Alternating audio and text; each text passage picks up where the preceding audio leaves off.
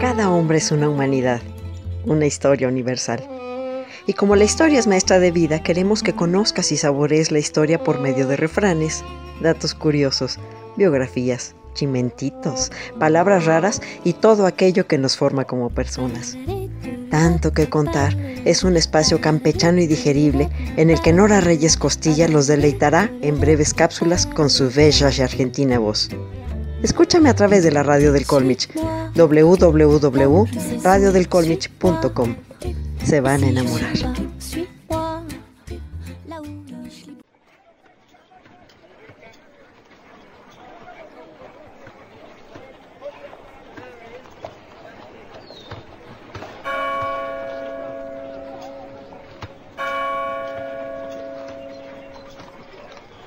Muy buen día los cleonautas, aficionados y seguidores de corazón. Les habla su imperatrix ad eternum Nora Reyes Costilla. Como ya lo habrán notado, estamos caminando por el pueblo de Dolores, Guanajuato, y les damos la más enorme bienvenida a una edición más de Tanto que Contar. Ya lo saben, por la radio del Colmich.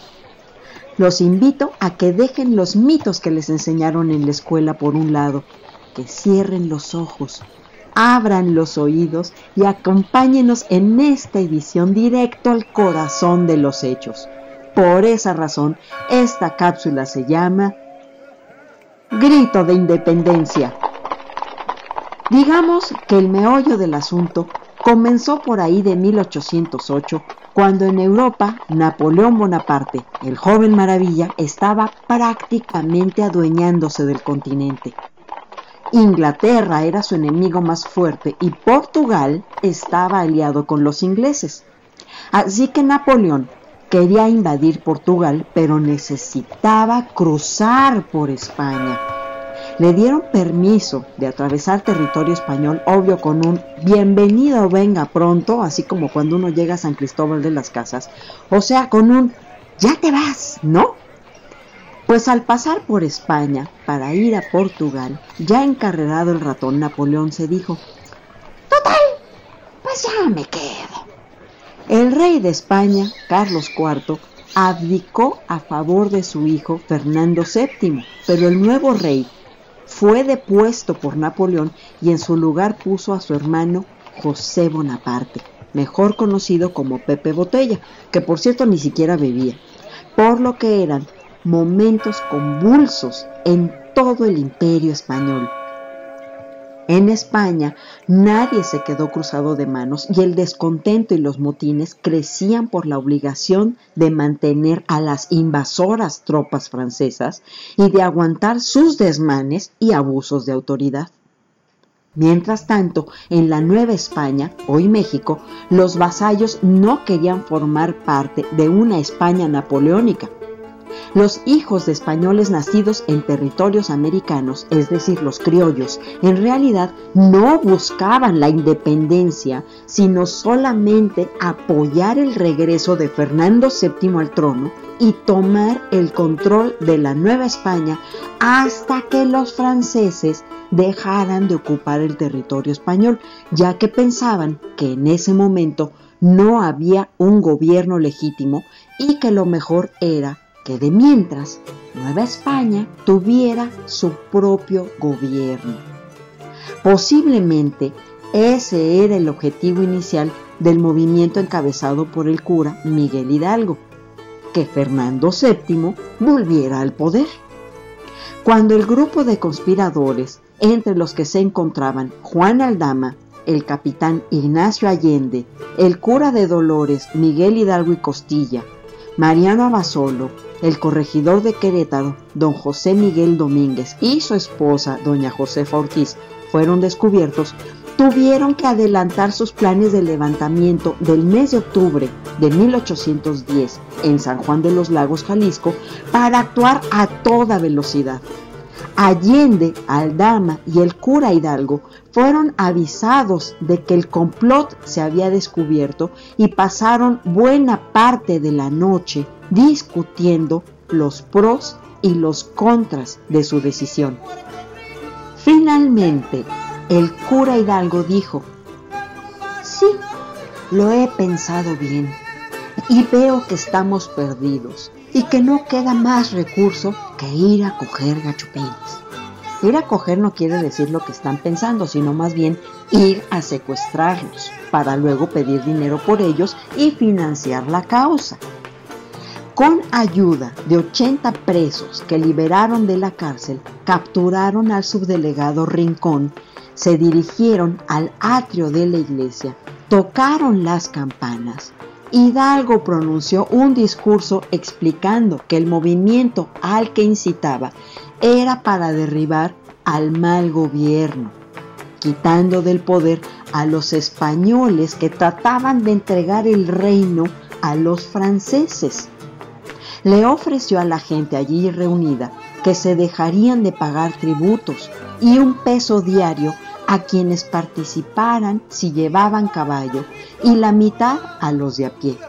Después aprendió a 19 españoles se juntaron más de 600 hombres a quienes se les repartieron lanzas y machetes. La verdad es que hay muchas versiones sobre las palabras del famoso grito, pues Hidalgo dio al menos tres discursos a lo largo del 16 de septiembre de 1810. Un testigo del grito de Dolores indicó que las palabras que Hidalgo habrían dicho esa madrugada más o menos fueron, Hijos, Ayúdenme a defender la patria. Se acabó la opresión, se acabaron los tributos. El que me siga a caballo tendrá un peso y el que me siga a pie, cuatro reales. Don Lucas Alamán, al referirse al grito de 1840, escribió que Hidalgo dijo, ¡Viva la religión! ¡Viva nuestra Madre Santísima de Guadalupe! ¡Viva Fernando VII! viva la América y muere el mal gobierno. A lo que el pueblo respondió, viva la Virgen de Guadalupe y mueran los gachupines. Se dice que Hidalgo realizó el grito de Dolores en las primeras horas del 16 de septiembre de 1810. El historiador Carlos Herrejón Peredo tiene indicios de que ocurrió alrededor de las 6 de la mañana, aunque un testigo de la época, Pedro López, que escribió lo que vivió en esos días tumultuosos, dijo que el grito fue alrededor de las 8 de la mañana. El primer festejo oficial del grito de independencia fue en el año de 1824 cuando el licenciado Juan Wenceslao Sánchez de la Barquera durante la presidencia de Guadalupe Victoria, tuvo la idea de celebrar anualmente el aniversario del inicio del levantamiento armado contra el régimen español. En 1845, el presidente Antonio López de Santana instauró oficialmente la ceremonia del grito para recordar al cura Hidalgo y a los héroes que lucharon por la independencia, estableciendo que se realizaría cada 15 de septiembre a las 23 horas, 11 de la noche para Socorrito Pontones. Como ya saben, el grito de independencia se realizó la mañana del 16 de septiembre. Sin embargo, fue Santana quien estableció que la conmemoración tuviera lugar la noche del 15 de septiembre para evitar la fatiga de despertarse a horas tempranas para festejar el acontecimiento. Uno de los mitos es que el cambio de la ceremonia se debía a Porfirio Díaz, el presidente que gobernó nuestro país durante casi 30 años. Sucede que don Porfirio festejaba su cumpleaños el día 15 de septiembre, efectivamente Día de los Porfirios, sin embargo, y para empatar su onomástico con los festejos del grito, con ocasión del centenario de la independencia, decidió adelantar este por unas horas. Así entonces, desde 1910, el grito de independencia como festejo popular tiene lugar los días 15 de septiembre, cerca de las 11 de la noche, y no la mañana del 16, como realmente sucedió en 1810. En cuanto a la imagen de estampita, en un principio el cura Hidalgo no tenía en sus manos el estandarte de la Virgen de Guadalupe. Eso vino después, a las pocas horas del grito, cuando los insurgentes pasaron por el santuario de Atotonilco, el de Guanajuato, no el de Guadalajara o el de Jalisco, perdón. Ahí sí, el cura Hidalgo entró a la sacristía y tomó un estandarte de la Virgen de Guadalupe. A partir de ese momento se convirtió en la generala celestial de los insurrectos. La lucha que los insurgentes comenzaron el 16 de septiembre sirvió como detonante para expresar los reclamos del pueblo, formado por una gran cantidad de campesinos y gente de distintas calidades y castas. De esta manera, lo que comenzó como un movimiento político, poco a poco se transformó en un movimiento social, el cual tres años después, con José María Morelos y Pavón al mando, maduró en un movimiento de independencia bien definido, con gobierno y una constitución propia. El gran mérito de Hidalgo, y por el que probablemente se le considere como el padre de la patria, fue haber fusionado en un movimiento a los criollos en altos puestos y los sectores sociales más desfavorecidos por el régimen colonial. Este objetivo común fue el origen de lo que hoy es México.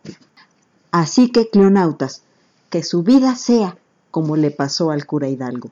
Vayan construyéndose en el camino, pero no pierdan el objetivo. Echen el corazón por delante, que el cuerpo lo seguirá. Sigan nuestras noticias diarias en Facebook, búsquenos como La Historia por Gusto y escuchen todas nuestras cápsulas en anchor.fm. Esta fue una producción de Tanto que Contar para www.radiodelcolmich.com. Se despide de ustedes su compañera, servidora y amiga Nora Reyes Costilla y grito de independencia a mi manera.